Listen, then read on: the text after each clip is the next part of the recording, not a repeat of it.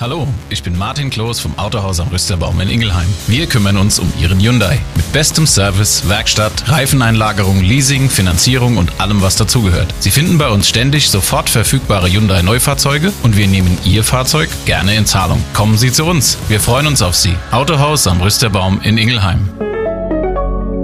Jedenfalls ist der Hür zu Karstadt oder Kaufhof gefahren und hat sich dort in der Haushaltswarenabteilung dieses Riesenmesser gekauft.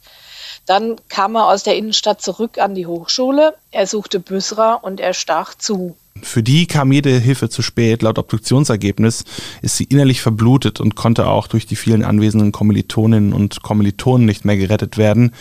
Rund zwei Minuten nach den Stichen starb Büsra in dem Computerraum der Hochschule vor den Augen aller Anwesenden. Abgrundtief. Der True Crime Podcast der VRM. Femizid, tragisches Ende einer toxischen Beziehung oder doch gar ein Ehrenmord? Egal wie man dieses Verbrechen kategorisieren möchte, die Tat bleibt erschreckend und sorgt noch heute für Trauer und Entsetzen. Denn als die Studentin Büserer G. in einem Seminarraum der Hochschule Darmstadt sterben musste, gab es unzählige Zeuginnen und Zeugen. Kommilitonen und Freundinnen sahen aus nächster Nähe, wie ihr Ex-Freund Hür S. mit einem Messer auf die 26-Jährige eingestochen hat.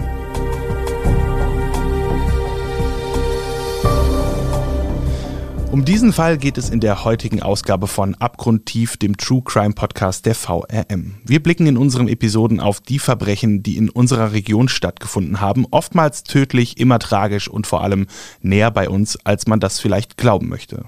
Das tun wir aber nicht nur im Podcast, sondern auch multimedial in unserem True Crime Dossier. Wenn euch diese Themen interessieren, dann klickt einfach auf den Link in den Show Notes, um direkt dorthin zu gelangen. Wenn ihr bei unserem Podcast immer up to date an der aktuellsten Folge sein möchtet, dann abonniert ihn am besten gleich, um nichts mehr zu verpassen. Bei mir ist heute meine Kollegin Birgit Fempel. Hallo Birgit, schön, dass du mit dabei bist. Hi Thomas. Mein Name ist Thomas Schmidt, ich bin Digitalreporter bei der VRM und ich habe es anfangs schon gesagt, der heutige Fall hat sich an der Hochschule Darmstadt, der HDA, zugetragen und Birgit, stellvertretende Redaktionsleiterin der Redaktion Darmstadt und Südhessen, war nicht nur nah an den Geschehnissen, weil sie bei der späteren Gerichtsverhandlung anwesend war, sondern ohnehin auch quasi direkt nebenan gearbeitet hat. Erzähl doch mal, wie das damals angefangen hat. Ja, das war echt bizarr.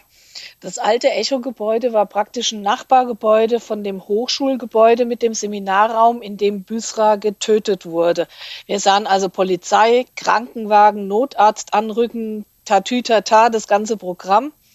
Und wir stellten fest, dass die an der HDA hielten. Dann haben wir die dortige Pressestelle angerufen, um zu horchen, was da ist. Aber die Kollegen dort saßen weiter weg als wir und hatten davon noch gar nichts gehört.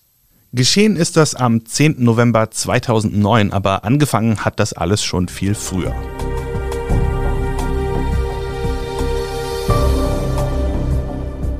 Büsra, damals 26 Jahre alt, das war eine sehr beliebte Studentin, zumindest zeichnen die vielen Zeuginnen und Zeugen vor Gericht dieses Bild. Immer freundlich, immer hilfsbereit und auch sehr fleißig und strebsam. Es gab auch eine Trauerfeier an der Hochschule, wo man auch noch etwas mehr über Büsra erfahren hat. 2005 hat sie sich im Fachbereich Kunststofftechnik eingeschrieben und direkt alle Prüfungen bestanden, ist dann in den Fachbereich Mechatronik gewechselt und war auch dort erfolgreich. Sie wurde als lebensfroher Mensch beschrieben, sei immer positiv gewesen und hat sich oft mit ihren Freundinnen getroffen und neben dem Studium in einer Buchhandlung im Darmstädter Bahnhof gejobbt. Ein passender Job, denn Lesen war ihre Leidenschaft. Ihren damaligen Freund Hür lernte sie in Deutschland kennen. 2002 kamen beide aus der Türkei nach Deutschland. Ein Paar sollen sie dann etwa vier Jahre lang gewesen sein, aber als glücklich kann man die Beziehung der beiden wohl nicht bezeichnen. Eine Freundin von Büsra hat später vor Gericht gesagt, dass Hür schon häufig gewalttätig gewesen sein soll. Die Tote soll zu Lebzeiten von ihrem Freund beschimpft, bedroht und sogar geschlagen worden sein. Die Freundin spricht von ständiger Kontrolle. Sie durfte keine anderen Männer die Hand geben, auch nicht zur Begrüßung und lernen durfte sie auch nur mit Frauen. Hür soll keine anderen Männer geduldet haben. Bei der Verhandlung war dann sogar von Erpressung die Rede und da ging es um pikante Dinge. Hür soll Büsra gedroht haben, ihrer Familie zu erzählen, dass sie keine Kinder bekommen könne, wenn sie sich von ihm trenne. Und das berichtete nicht nur eine Zeugin vor Gericht, das ging so etwa auch aus den Tagebucheinträgen der Getöteten hervor. Darin schrieb sie, dass ihr Freund sie vulgär beschimpft habe und ihr dadurch die Lebensfreude genommen habe und fasst das und viele andere Dinge unter Grausamkeiten zusammen, die ihr damaliger Freund ihr angetan habe. Ein Freund, von dem Büsras Familie in der Türkei gar nichts wusste, schon gar nicht, dass die Studentin mit ihm geschlafen hat, denn Sex vor der Ehe war für die gläubige Familie tabu.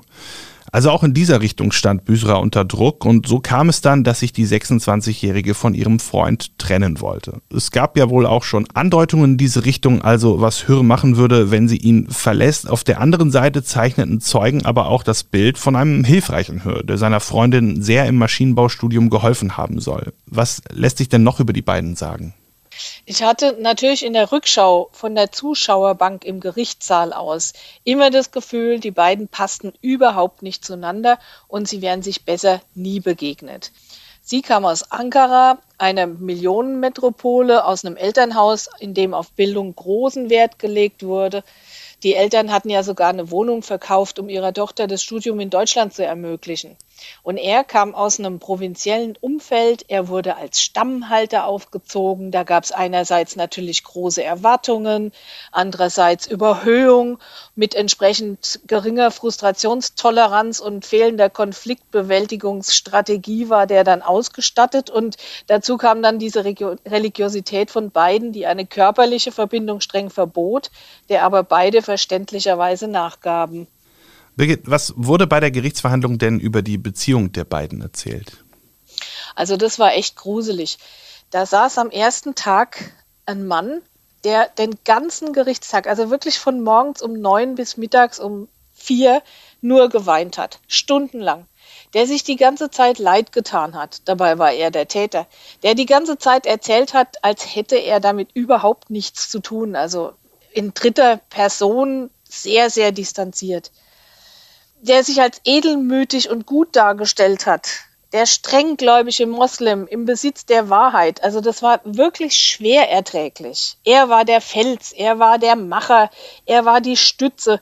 Und wenn ich mich richtig erinnere, half er ihr durchs Studium, aber sie ihm durchs Leben. Die Beziehung von Büsra und Hür war on-off und ob sie immer zu ihm zurückkehrte, weil er sie bedrohte und erpresste oder weil sie Mitleid mit ihm hatte, ich hatte eher den Eindruck letzteres. Und so kam es, dass Büsra sich dann irgendwann doch dazu durchringen konnte, Schluss zu machen. Sie beendete die Beziehung und hat Höre das auch wissen lassen. Der wollte sie natürlich vom Gegenteil überzeugen, redete immer wieder auf sie ein, aber es half am Ende alles nichts. Zu allem Überfluss aus seiner Sicht erzählte Büsra ihm dann auch noch, dass sie einen neuen Freund habe und die Reaktion darauf kann man sich ja in etwa vorstellen. Was weißt du denn darüber, Birgit?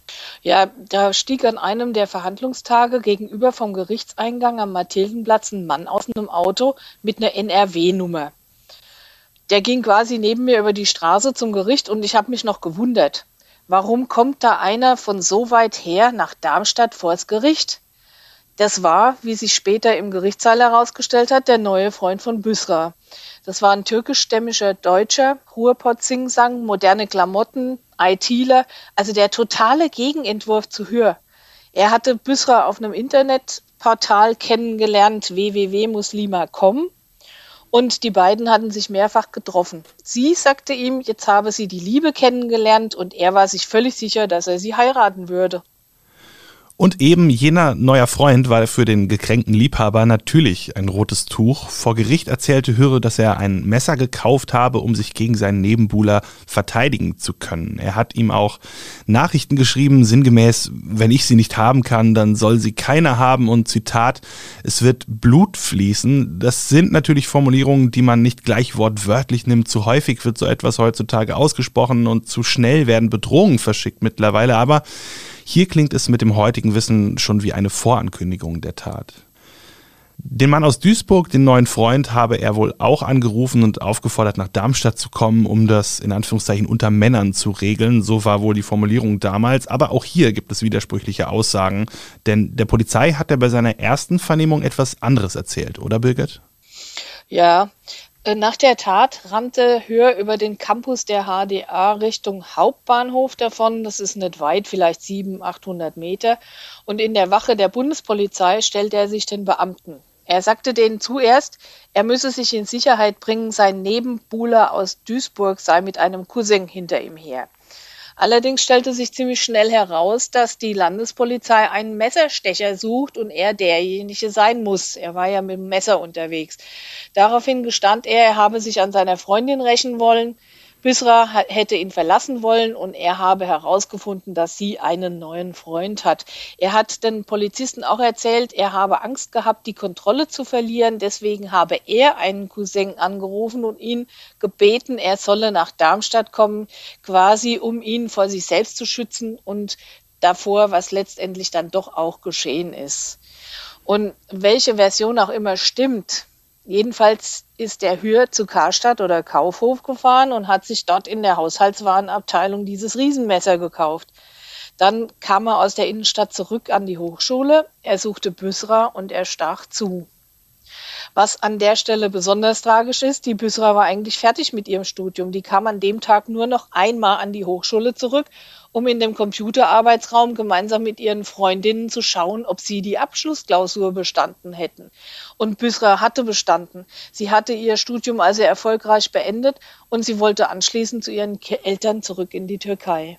Aber daraus wurde nichts. Hür ist dann in den Raum gekommen, wo sie eben mit ihren Freundinnen saß, hat sich von hinten seiner Ex genähert und dann mit einem 24 Zentimeter langen Küchenmesser dreimal in den Rücken seiner großen Liebe gestochen. Für die kam jede Hilfe zu spät. Laut Obduktionsergebnis ist sie innerlich verblutet und konnte auch durch die vielen anwesenden Kommilitoninnen und Kommilitonen nicht mehr gerettet werden. Rund zwei Minuten nach den Stichen starb Büsra in dem Computerraum der Hochschule vor den Augen aller Anwesenden. Denn obwohl nur zwei der drei Stiche nur drei Zentimeter in den Körper der Studentin eingedrungen sind, weil sie von der Brustwirbelsäule gestoppt wurden, war es der dritte Messerstich, der sich dann ganze zwölf Zentimeter in Büsras Körper gebohrt hat und folgenreich war. Er hat den linken Lungenflügel und die Brustschlagader getroffen. Das hatte der Rechtsmediziner vor Gericht vorgetragen. Er hat dabei von, Zitat, Stichen mit erheblicher Wucht gesprochen, die so heftig waren, dass bei dem Kontakt mit den Knochen die Klinge des Messers dann sogar abgebrochen ist. Also ganz schön heftig, wie der Täter da auf sie zugestürmt und eingestochen haben muss. Wie war das denn damals vor Gericht, Birgit? Die Eltern der Studentin waren ja auch im Saal, als ein Rechtsmediziner detailreich die Umstände von Büsras Tod erläuterte. Ja, das war schrecklich. Es war im Sommer und es war eine Bullenhitze. Und der Zuschauerbereich ist mit einer Glaswand vom Gerichtssaal abgeteilt. Vor dem Gericht saßen Staatsanwalt, Angeklagter, sein Rechtsanwalt, der Rechtsanwalt der Nebenklage und Büsras Vater mit einem Dolmetscher. Die Mutter, die saß mit mir in der ersten Reihe im Zuschauerbereich und kämpfte mit ihren, in ihrem knöchellangen Mantel und dem Kopftuch mit der Hitze und mit Herzproblemen. Ich habe gedacht, die fällt gleich um neben mir. Und ich war so froh, dass sie kein Wort von dem verstanden hat, was sich der Vater mit dem Dolmetscher Wort für Wort über den Tathergang und die sexuelle Beziehung seiner Tochter anhören musste. Ich habe den Mann ja nur von hinten gesehen, aber die ganze Haltung von dem war komplett versteinert.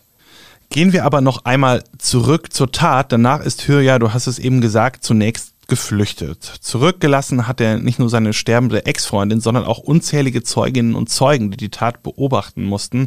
Und das ging natürlich an niemandem spurlos vorbei. Es wurden dann Notfallseelsorger eingesetzt, die sich um die Studierenden gekümmert haben. Die wiederum haben auch eine Trauerfeier in der Hochschule veranstaltet, um das Ganze auch besser verarbeiten zu können. Es wurde ein Kondolenzbuch ausgelegt, Blumen und Grabkerzen niedergelegt. Der Mörder, Hür, kam dann in U-Haft und saß dort, bis ihm der Prozess vor dem Darmstädter Landgericht gemacht wurde. Da ist er ja durchaus geständig gewesen, will sich dann an die Tat selbst aber nicht mehr erinnern können. Was hat er denn dazu gesagt? Naja, nachdem er wirklich Minute für Minute den Ablauf der letzten 36 Stunden vor der Tat und jedes noch so kleine Detail hat schildern können, war es ein bisschen echt sehr merkwürdig, dass er sich an die Tat selbst nicht mehr erinnern konnte. Er sagte, er wisse nicht mehr, ob er von vorne oder von hinten aus sie eingestochen hatte. Er habe nur eine Silhouette gesehen. Mhm. Und welche Rolle spielt dann das Thema Epilepsie und Epilepsie-Medikament? Denn davon wurde ja auch etwas in Büsras Blut nachgewiesen. Also er hatte wohl Epilepsie. Er hatte erzählt, wenn ich mich richtig erinnere, dass er als Kind mal aus einem Bus gefallen ist und sich den Kopf brutal angestoßen hatte und seitdem war er Epileptiker. Büsra hat die Nacht vor der Tat bei ihm in Mannheim verbracht. Da kam es wohl auch zu einer weiteren sexuellen Handlung und sie hat dort womöglich den Versuch unternommen, sich mit seinen Epilepsie-Tabletten umzubringen. Die Autopsie zeigte, sie hatte das Medikament im Blut, allerdings wohl nicht in einer toxischen Dosis. Mit nach Mannheim gegangen war sie wohl, um endgültig mit ihm Schluss zu machen. Das war typisch für diese toxische Beziehung. Mal abgesehen davon, dass der Gutachter Hür eine narzisstische Störung attestierte und er auch keine Empathie empfinden konnte. Ich weiß nicht, was an Büsras Worten und Wünschen überhaupt zu ihm durchgedrungen ist. Ich hatte im Prozess den Eindruck, nicht viel. Und eigentlich seltsam, dass Büsra am Abend vor der Tat versucht haben könnte, sich das Leben zu nehmen, denn eigentlich hatte sie ja Pläne, stand kurz vor ihrem Abschluss, war ja tags darauf auch an der HDA, um ihre Note abzurufen.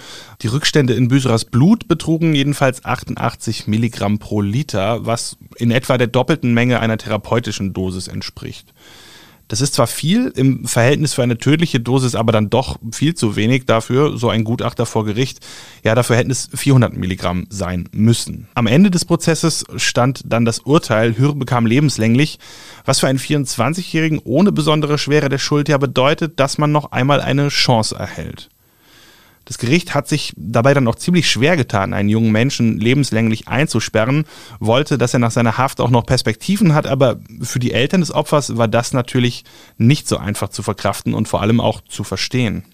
Ja, immerhin wurde Heimtücke festgestellt, eines der Mordmerkmale. Haben sich die Eltern dann hinterher eigentlich zu dem Urteil mal geäußert? Also die Angehörigen mussten erstmal verkraften, dass ein Mordurteil in Deutschland bei guter Führung 15 Jahre bedeutet. Aber sie haben mir gesagt, dass sie ohnehin davon überzeugt sind, dass Allah ihn für den Mord an Büsra bestrafen wird. Dem Plädieren der Verteidiger auf Totschlag ist das Gericht nicht nachgekommen. Acht Jahre wurden da gefordert. Vielmehr wurde noch einmal unterstrichen, wie bewusst und wie erhebend über den freien Willen seines Opfers sich Hürde dazu entschlossen hatte, ein Messer zu kaufen und das dann eben auch einzusetzen. Wie gesagt, dreimal hat er mit der 24 Zentimeter langen Klinge zugestochen. Sie traf zweimal auf Knochen, einmal in die Lunge für Büsra, die sich mit ihrem neuen Freund ein neues Leben aufbauen wollte und gerade erfahren hatte, dass sie ihren Abschluss geschafft hat, bedeutete das den Tod. Für sie kam jede Hilfe zu spät. Hat denn der Begriff Ehrenmord dabei auch eine Rolle gespielt? Also die Grenzen der Definition sind ja fließend, aber lässt sich das hier einordnen? Nee, der Begriff Ehrenmord hat, soweit ich mich erinnere, keine Rolle gespielt. Ich finde den ohnehin falsch.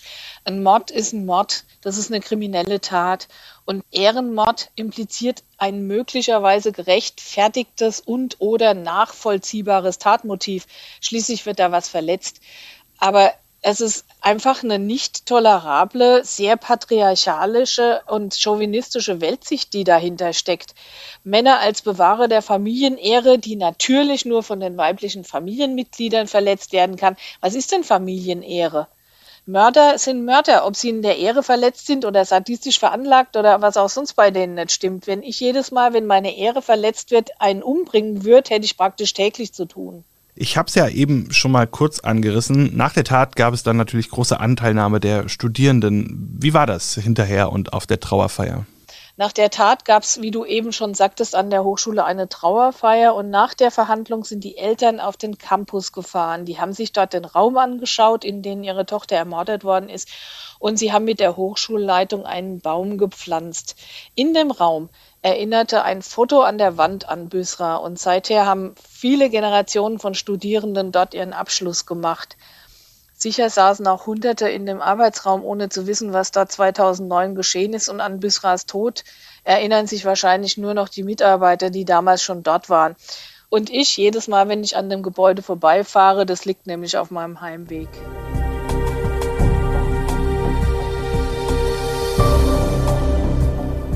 Ja, eine wirklich tragische Geschichte, die hier mit ihr Ende findet. Eine junge Frau, der nach ihrem Studium quasi alle Türen offen stehen, wird hier zum Opfer. Sie hat sich emanzipiert aus der Unterdrückung ihres Ex-Freundes gelöst und musste das dann so mit dem Leben bezahlen. Und so etwas ist keine Seltenheit, es gibt es schon lange. So lange, dass in den 70er Jahren bereits ein eigener Begriff dafür geschaffen wurde, nämlich Femizid. Das Wort beschreibt die Tötung einer Frau aufgrund ihres Geschlechts. Dem gehen oft aber nicht zwingend auch eine Beziehung von Täter und Opfer voraus. In vielen Fällen geschehen die Taten, nachdem sich die Frau von ihrem Partner getrennt hat. Da gibt es auch ein paar Zahlen dazu, um zu zeigen, wie gravierend das Problem auch bei uns in Deutschland ist. Von 2713 Straftaten aus dem Bereich Mord und Totschlag, die 2019 in Deutschland stattgefunden haben, haben sich 394 innerhalb einer Partnerschaft ereignet. Wenig überraschend, in 301 dieser Fälle war das Opfer weiblich. Das sind eindeutige Statistiken. Das Bundeskriminalamt hat sie in einer Sonderauswertung zum Thema Partnerschaftsgewalt veröffentlicht. Im Schnitt wird nahezu jeden Tag eine Frau innerhalb ihrer Beziehung angegriffen. Und zwar mit der Absicht, sie zu töten. Und jeden dritten Tag gelingt den Tätern das auch. Und so schlimm das ist, umso marginal erscheinen diese Zahlen im Hinblick auf körperliche Gewalt in der Partnerschaft allgemein. Denn die liegt noch einmal um ein Vielfaches höher und bringt auch eine hohe Dunkelziffer mit sich. So sind sich Expertinnen und Experten einig. Eine Auswirkung auf die Urteile der Gerichte hat das jedoch nicht. Weder Körperverletzung noch Mord bzw. Femizid werden im deutschen Strafrecht berücksichtigt. Vielmehr, das sagt der Bund deutscher Juristen, gäbe es eher noch Verständnis für die Täter, die nach einer beendeten Beziehung ja ebenfalls ein vermeintliches Opfer sind. In jedem Einzelfall soll das Gericht, so fordert es der Bund, eine mögliche Strafverschärfung prüfen, wenn die Tat durch den Partner oder Ex-Partner begangen wurde.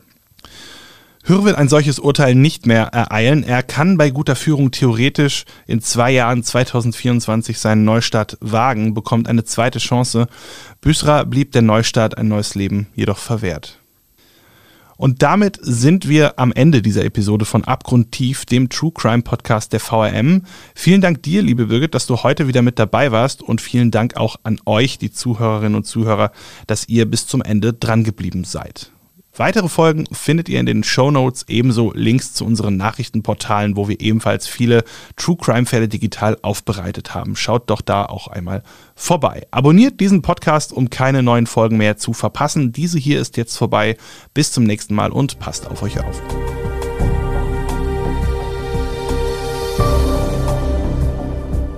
Abgrundtief ist eine Produktion der VRM von Allgemeiner Zeitung, Wiesbadener Kurier, Echo Online und Mittelhessen.de. Redaktion Katharina Petermeier und Thomas Schmidt. Produktion Mike Dornhöfer. Noch mehr spannende Geschichten, Reportagen und News aus eurer Region findet ihr auf unseren Nachrichtenportalen oder in eurer Lieblings-Podcast-App.